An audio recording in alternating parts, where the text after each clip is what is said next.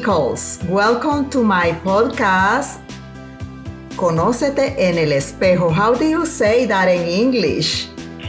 I think it would be look at yourself in the mirror or know yourself by looking at yourself in the mirror. Yes, that, Something like that. That's yes. it. Well, this podcast is about self knowledge, it's about healing, it's about really know yourself through through looking at the best espejo que tenemos todos, that is Jesus Christ. Oh, that's beautiful. So I am very, very happy. I have to tell you that I feel blessed and privileged that you are my first interview in English. Oh, no, that's wonderful. I hope it goes well. yes, and this podcast, uh, thanks to the Lord, has been very popular. It, it will go through all the platforms, Spotify, Google, Google uh, Podcasts, Apple Podcasts, etc. So, oh, what a privilege. That's great. but I am very happy because you are here today to talk with us about Magdala and uh, uh, coming pilgrimage that is happening this uh, end of September and October. And I would like to play a little a little video right now. uh, so our listeners will know what is exactly Magdala, and then I will come back to you. How, does that sound good? Okay. Great. Okay. Let's see.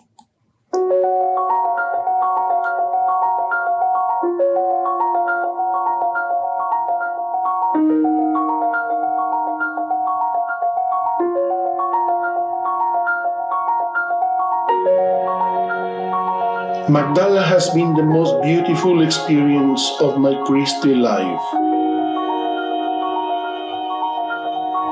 It is a place that is alive. It welcomes you.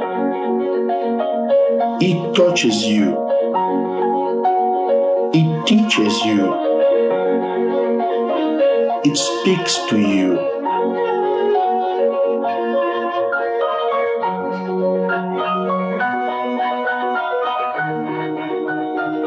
You go to Magdala with an open heart and an open spirit, you will truly have an encounter.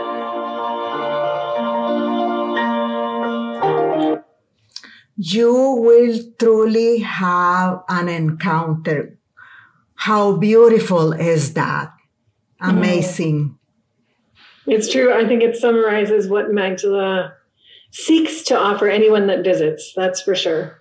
Hmm Yes, well, uh, we want to know everything about Magdala and about this pilgrimage that I already signed myself for it to do it in Spanish.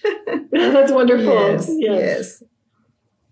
Well, um, it- it's wonderful to know that also uh, those who speak Spanish, those who speak English, either one of those languages, you can follow the virtual pilgrimage of Healing and Hope is the title in English. And in Spanish, it's the Peregrinación Virtual de Sanación. okay. And so it's just a privilege to be able to take people virtually through the Holy Land since it's still close to pilgrims. We have a few people coming back. It's very difficult to get here. They're just lifting some of the uh, restrictions because of COVID 19 and travel. And so the Holy Land is just picking up life Mhm. little, little by little. And so to be able to offer people the opportunity to go and see and pray and encounter the Lord in the actual places where um, men and women were healed by Him.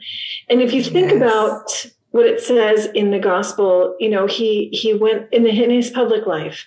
He went around all of Galilee preaching in their synagogues uh, and in their towns, and they brought to him all who were um, were ill and and sick, and he healed them you know any type of, of sickness because we have you know physical illness there's certainly emotional sickness there Mhm. is Mhm. um, mental illness Yes. there is um, all of these different levels which are very interrelated and you know this very well because of your own you know professional background and all of your experience and so these are all of the things that our lord addresses and it's it's fascinating when you go to these places and you open up the scriptures Yes. And you read, for example, what our, our, Lord may have done when a demoniac, you know, somebody who comes in and you can just tell that there might be a possession there, there might be a mental illness which frightens people.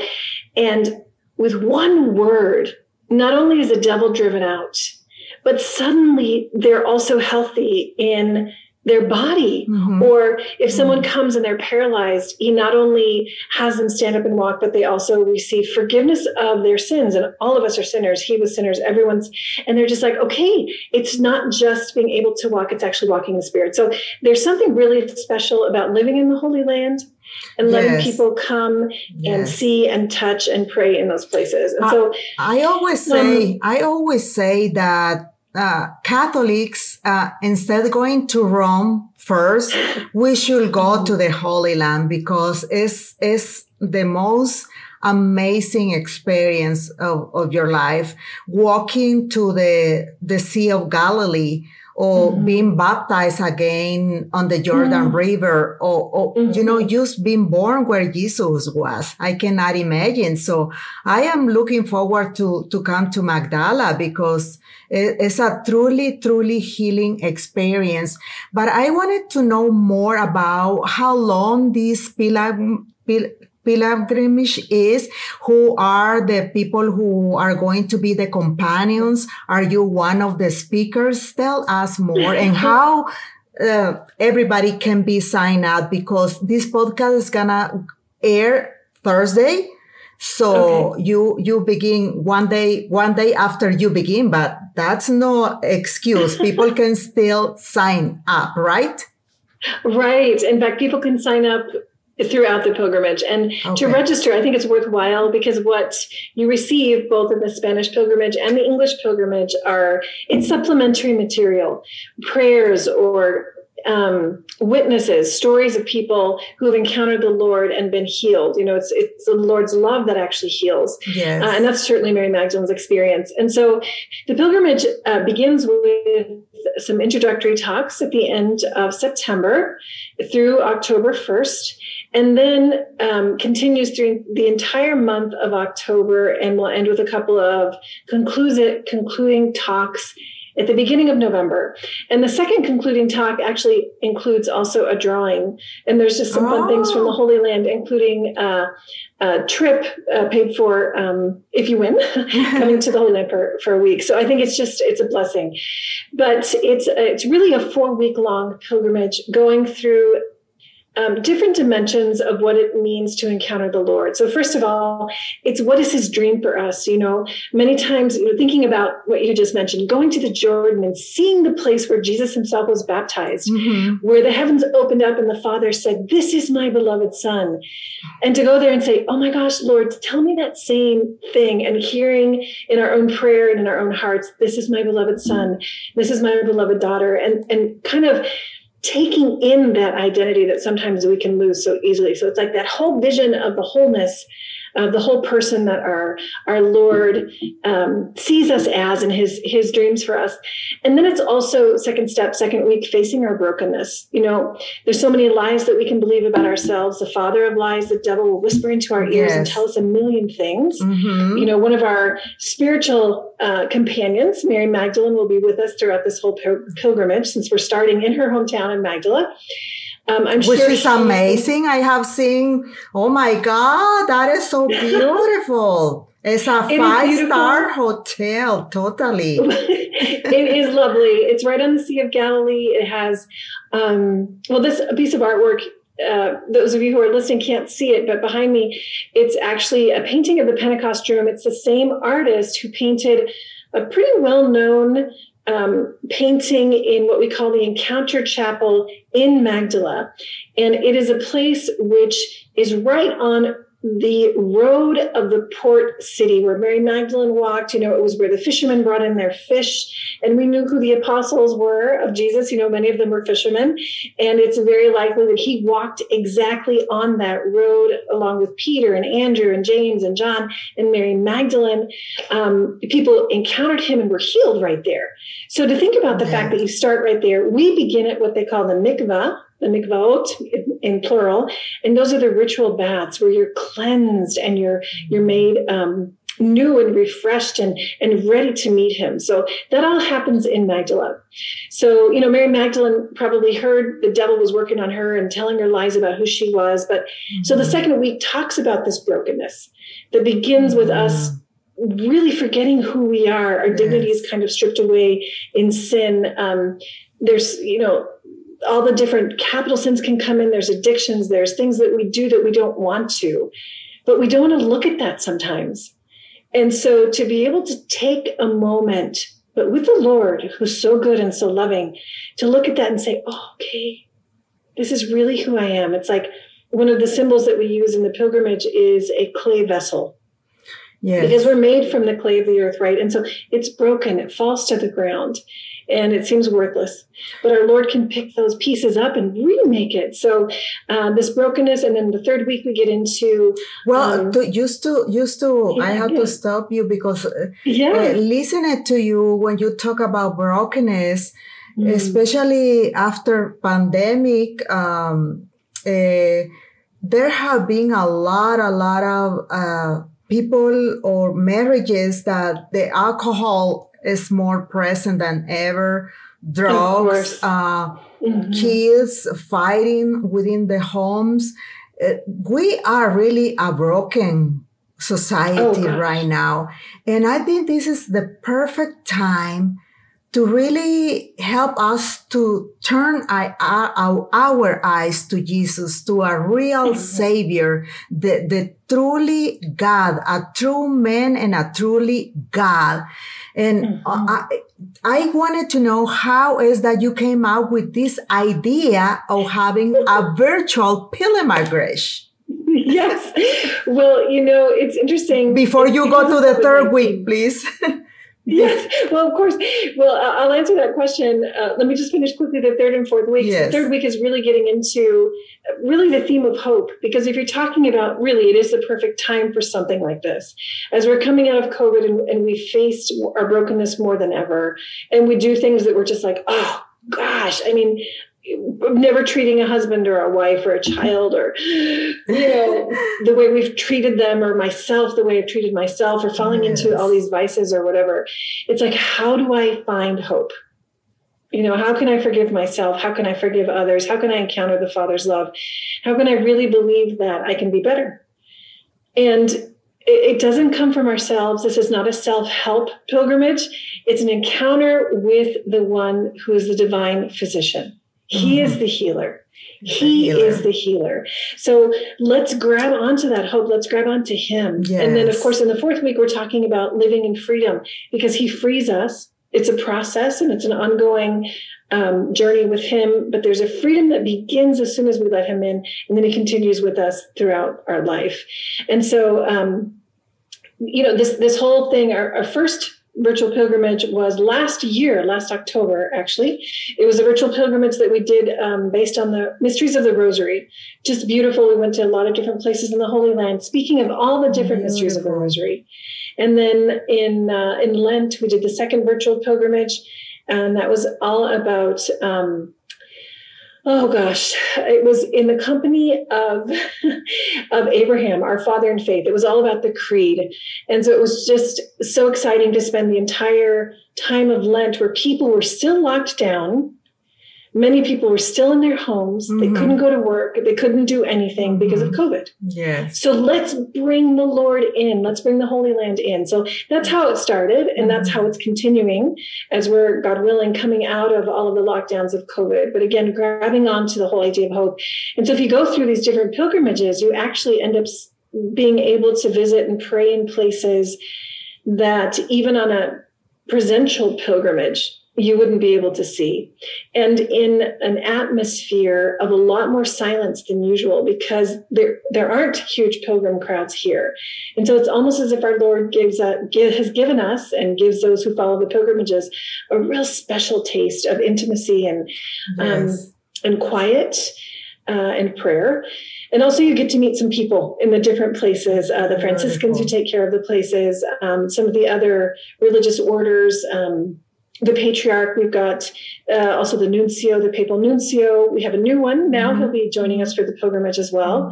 Mm-hmm. Um, a lot of different people also that are joining us, putting the pilgrimage together. For example, our um, Lenten pilgrimage in the English speaking world, we had a singer songwriter Matt Maher join us for the music. And he's just, he, he's an extraordinary man. He'll be giving us another interview like he did the last pilgrimage he's extremely profound, but people might know him uh, for a song that's been translated also into Spanish and other languages. It's Lord, I Need You. Lord, I Need You. It's a beautiful song, okay. uh, a song of adoration and worship. And he has done so many other pieces of music which speak about healing and speak about encounter. Mm-hmm. And um, the main people who will be with us, who will be with us in the English pilgrimage, um, again giving us their material to be able to use because they're yes. experts in this uh, field of inner healing is the john paul ii healing center. It's right out of tallahassee florida. They've done work internationally. Yes. i think you've had some experience with them as well. Yes. Sorry. beautiful beautiful. Yes as uh, you know when you work with the with the word of god and with Jesus as God, you know, mm. and as a truly man, you know, is you only gain uh, who you are. You gain that dignity of the child mm-hmm. of, of, God back. But I have another question for you. Yeah. Um, oh, I haven't told you anything about Magdala, actually. Rem- I apologize. remember that this is a podcast, so it doesn't matter. It doesn't have to yeah. be in perfectly order. But I wanted to ask you about your own experience as a mm-hmm. consecrated woman and mm-hmm. at the time that you arrived into Magdala and how that healing experience has been for you? What do you notice that is different? Well, I'll tell you. Um, again, it's it's interesting that you underline the fact. Yes, I'm a consecrated woman. I've been consecrated for almost 28 years now, mm-hmm. and it's a blessing because to be in the Holy Land as somebody who is the spouse of Christ. For me, it's going to, it, it's like a privilege of being able to go to the land where your beloved is from right? Yes. And so it's like, oh my gosh, this is what Jesus saw. This is where he was when he lived his public life because Magdala is focused on that. It's the public life of Jesus. You know, if you see pictures of Magdala, you'll see the um, Duc in Altum and the boat chapel. The altar is shaped like a boat, like a first century fishing boat on purpose because our Lord preached from there. And so to be able to go there and say, wow, I want to be part of this crowd and, and let myself also be so moved just like the apostles, just like Mary Magdalene, really in, in many ways, um, although I don't compare myself in any way to, mm-hmm. you know, to Mary, but even her of saying, oh my gosh, everything, with everything I want to say fiat, with everything I want to say yes, and to say it again and again. And so uh, to see where he lived, to see where he preached, to touch, um, you know these stones it's funny when you go to the holy land you can't help but just kneel down and want to kiss everything yes. and touch everything and just rub yourself in yes. because it's like this is this is where our lord is but i have to tell you um i've also had a lot of, of prayer and reflection about the song of songs and it has a lot to do with the holy land because in the song of songs the lord describes his beloved his bride mm-hmm. as the holy land he'll he'll describe her in a lot of different ways and uh, that that are either the plants or the animals or you know the geography of the holy land and then she describes her beloved meaning the lord uh, with imagery of the temple which is in jerusalem in the center yes. right uh, the, the heavenly jerusalem which is where we're all headed and so you're like okay as a consecrated woman in the holy land it's it's even more real when you're like oh my gosh i am his holy land he is the temple inside of my own heart. And so in that way, it's just a constant turning to Him and realizing again and again that what makes you strong, what makes you holy, is, is His presence within. And so, um, yeah, every time you see the Holy Land, it's like, oh, wow, this is how He sees you and loves you, or loves me, I could say in, in the first person. Or when you walk the enormous Temple Mount here in Jerusalem, or you see um, you know, the stones that just speak here in the Holy Land. You're like, mm. this is who he is. We had the chance last virtual pilgrimage to actually go into the Dome of the Rock. And in the Dome of the Rock is the place where Abraham sacrificed his son Isaac, mm. right? Before the yes. Lord stopped him. Yes. And because there was no one there, we went down underneath. It was so quiet. And so in my own heart, I was praying the psalm, you know, you are my rock, my stronghold, mm-hmm. because you don't pray there because it's a Muslim site, right? Yes. But it was, it was like how powerful it is to be in that place where Abraham actually came with Isaac and then where God the Father accepted the sacrifice of the son to save us. And it's almost as if you have a, a, an experience, a constant experience of encounter with him. Yes. And so, um, when you speak about encounter, which really is a summary, like you said at the beginning, we said at the beginning uh, of what Magdala is, uh, an encounter is healing. And so living in the Holy Land as a consecrated woman makes that encounter mm. very real constantly because you touch it, you see it. This is where he was. This is historic reality. There's no, yes. it's not just magic. No, no, yes. this is real. Yes. I can tell you, I can describe very, to you what it looks like. Beautiful. So for me, that's what it's like. Wow. Thank you. Thank you so much. And sometimes um, we Catholics don't think or stop to think about that consecrated people or priests mm-hmm. can be in need of healing and mm. I think that is why it's, it's good for our listeners to hear that you also are a woman and you also need to heal and, and you are a, a wife of Christ. That is very, very beautiful. So Kathleen, how the people can prepare for this pilgrimage in the midst of our very, very busy times, uh, uh, days. How many hours a days they mm. everyone need to to really work on this and I used to, you know, pass by the opportunity? Well, uh, the good thing you have two different options. The Spanish pilgrimage is longer. Um, a lot of Spanish speakers do prefer a good hour of visit, and uh, they have um, I'm sure Gabby Jacoba, in another moment that she spoke with you, uh, you know, explained that she gives the the healing yes. part for half an mm-hmm. hour, and then Father Juan yes. takes you to the place, and then he also continues with the Eucharistic celebration. So it comes out to be about two hours okay. a day. But in English, what we have is at three thirty uh, Holy Land time, Israel time, mm-hmm. uh, there will be a virtual visit to the site. Um, which includes not only the scriptures, but it includes the, the different dimensions of healing, inner healing, right? Mm-hmm. With the John Paul II Healing Center materials. Um, and after that half an hour, it's optional to continue with the Eucharistic celebration, which is transmitted live from the Holy Land with Father Eamon Kelly. And he's one of the chaplains who's been at Magdala for years and years and years. He's been wow. in the Holy Land, I think, for 14 years now. Mm-hmm. And he uh, he's just an excellent preacher. And so he'll be doing that part of the of the pilgrimage. And Wonderful. so even if you can't spend the full hour, you can certainly tune in. It's about a 20, 25 minute visit and reflection. And then on Saturdays, um, it is a live, in English, we have a live adoration from one of the chapels in Magdala itself, which relates to what we've been talking about during the week.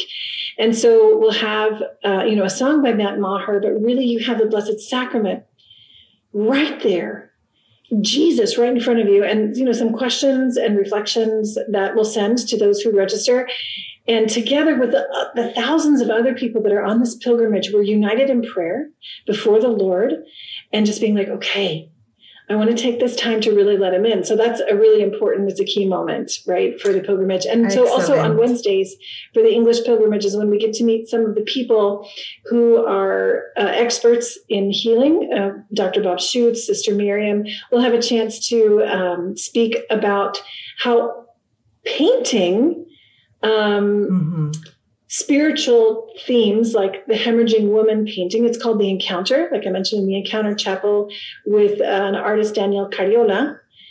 What that's done with him in his own life, painting that in the Holy Land, painting the hemorrhaging woman that touches Jesus, mm. Jesus' garment. It's a huge mm. work.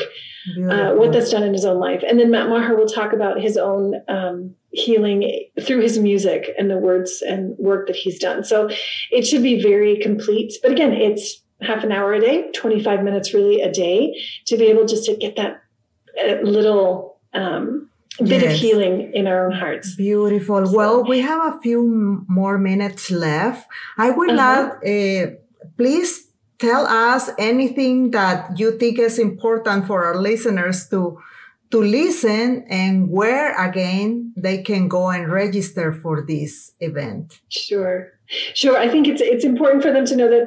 Uh, even if they they uh, aren't able to tune in live for the pilgrimage at 3.30 israel time because it depends on where you live you know your time zone yes. we've got people from all the way from china and the philippines that are watching all the way over to australia and new zealand you know the english speaking countries in between um, and so you can see it afterwards. It'll be on YouTube on mm-hmm. Experience Magdala, which okay. is in English. Just you know, type in Experience Magdala in YouTube, okay. and it's right there. Perfect. You can also find the links on the website of Magdala.org, and you just pick the English. You have two choices: either Spanish or English. You go straight to the English. And, and this is free, right? It's free. Yes, and it's completely That's free. This is just because we love you guys. Wow. Our, our, whole goal, our whole desire is just to bring the Lord, to have him encounter you. So that's how you can register again at magdala.org. Just look at the registration page um, and you can put in your info. Again, some of the questions they're asking, like what's your age, uh, all that stuff, is simply so that we can do um, some statistics afterwards yes, and we can actually make future pilgrimages better for everyone. But it really touches people's hearts. I actually had a number of priests and religious follow the last pilgrimage, and they it really helped them in their own priesthood and their own religious life to grow in hope. Because honestly, sometimes you can doubt. We doubt. Consecrated women will doubt. Um, you know, is this really worth it? Giving up my whole life. You know, you give up a family, you give up yes. a career, you give up so many things because you're giving yourself completely to the Lord. And you're like, gosh, am I really reaching anybody with this? Is this sacrifice really worth it? Um, so he really does. Um, he really underlines that hope and says, yes, yes. You know, it's it's just incredible mm-hmm. how how he can reach so many people. I wish I wish your listeners can see you right now, but because I could even feel your your uh, emotion and the way you you uh, yes uh, your heart. What, what were you feeling? you know, I, am a very passionate person. I think that's one of the reasons why I love Mary Magdalene so much yes, and love being in Magdala. Absolutely. Yeah. Uh, so yes, I I do become extremely passionate about this because I remember before I was um, when I was considering a vocation, because there were a lot of things that brought me to that. One of the things, as I was studying biochemistry, I'm a biochemist. Um, mm-hmm. Um, I said, you know, this can help so many people if I help you know investigation, maybe to help find a cure for cancer or something. And I thought, but what is it that every single person in the world needs? Every one of us. We need the Lord we need him. Mm-hmm. And one of the things that the, the pilgrims do, we're asking them to do, is to have a, a, a vessel, a clay jar, any type of mm-hmm. clay vessel, yes. and um, to break it so that during the pilgrimage we'll see how the lord takes it and brings it together again. And it's not as if he takes away the cracks just like he didn't take away the wounds in his own hands right? They became glorious. And that's what he does with us. He has a plan. He has a plan for each and every one of us. And that's so right. you know you think about what happened to mary magdalene the apostle to the apostles. Are you kidding me? She proclaimed to them the message that they then proclaimed to the rest of the world.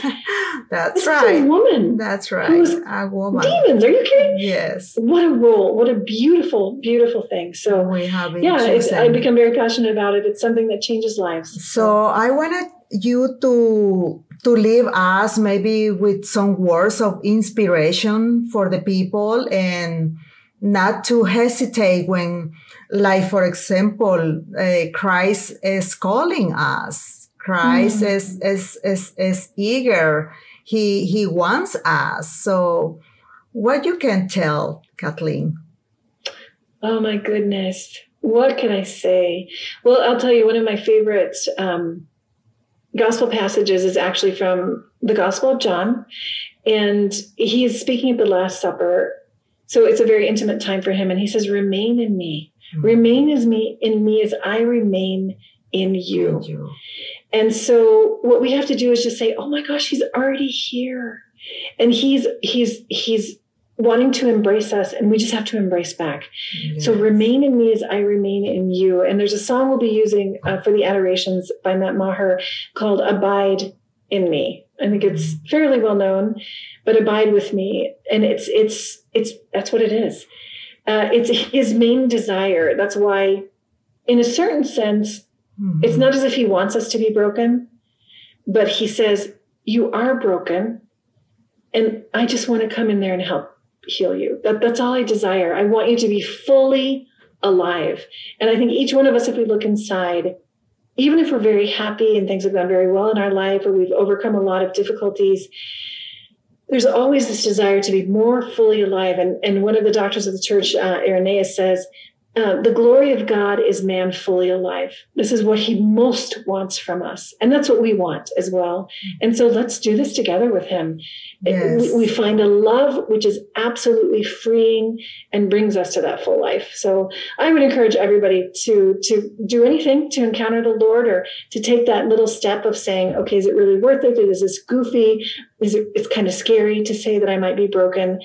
But oh my gosh, when we realize that we can't do this, the world can't fix us, psychology can't fix us, these are That's things right. that can help. That's right. He's the one that can do it. He's yes. all powerful, God, yes. all powerful, almighty, creator of heaven and earth. He can do anything. Yes. And that's he's, right. he's crazy about us. So Thank you. Thank you, Kathleen. I will, I, I feel that I want to do a little prayer just to thank you, sweet Jesus, for this opportunity to invite us to Magdala, where, um, well, you're the one who who uh, you decided to appear, appear Magdalena uh, was born and is her place. Permanezcan en mí y yo permaneceré en ustedes, dice el Señor.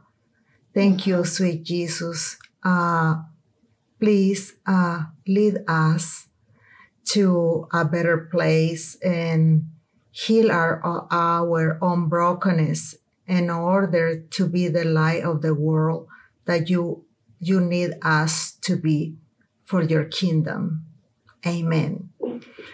Thank you so much, Kathleen. Oh, uh, anything else? Thank you so much for being the podcast, and I hope to to have you again. Anytime yes, you want to come back. It was a pleasure. It was a pleasure. Thank you. Thank you for allowing me to do this and to share the passion that we both have for our Lord and the conviction of, of his his powerful love, his his transforming love, actually. Yes. Thank you. All right. God bless you.